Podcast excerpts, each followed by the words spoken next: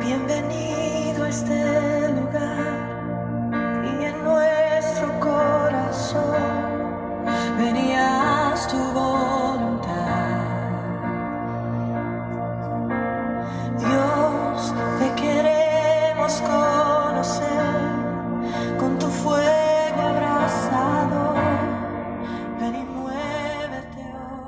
Nancy Gustafson, una cantante de ópera retirada, quedó devastada cuando visitó a su madre y la vio deteriorarse por demencia senil.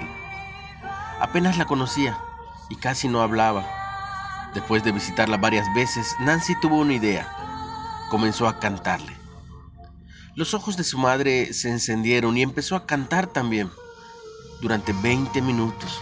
Luego, sonriendo y en broma, la mamá le dijo que eran la familia de cantantes Gustafson.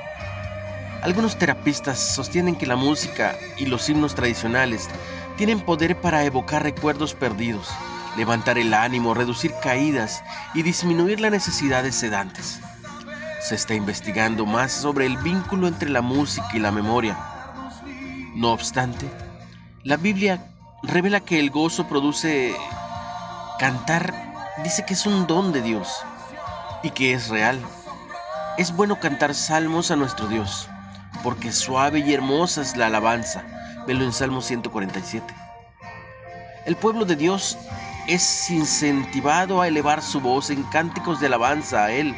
Cantad salmos al Señor, porque ha hecho cosas magníficas, dice Isaías 12. Puso luego en mi boca cántico nuevo, alabanza a nuestro Dios. Verán esto muchos y temerán y confiarán en el Señor. Salmo 40. Cantar nos inspira a nosotros y a aquellos que quieren escuchar. Recordemos que Dios es grande y digno de alabanza. Dios, gracias por la belleza, por la belleza y el poder del canto. ¿Qué papel tiene el canto en tu vida?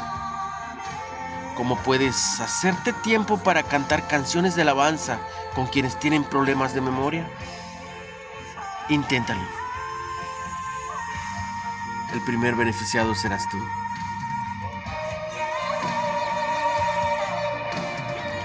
No olvides compartir el mensaje.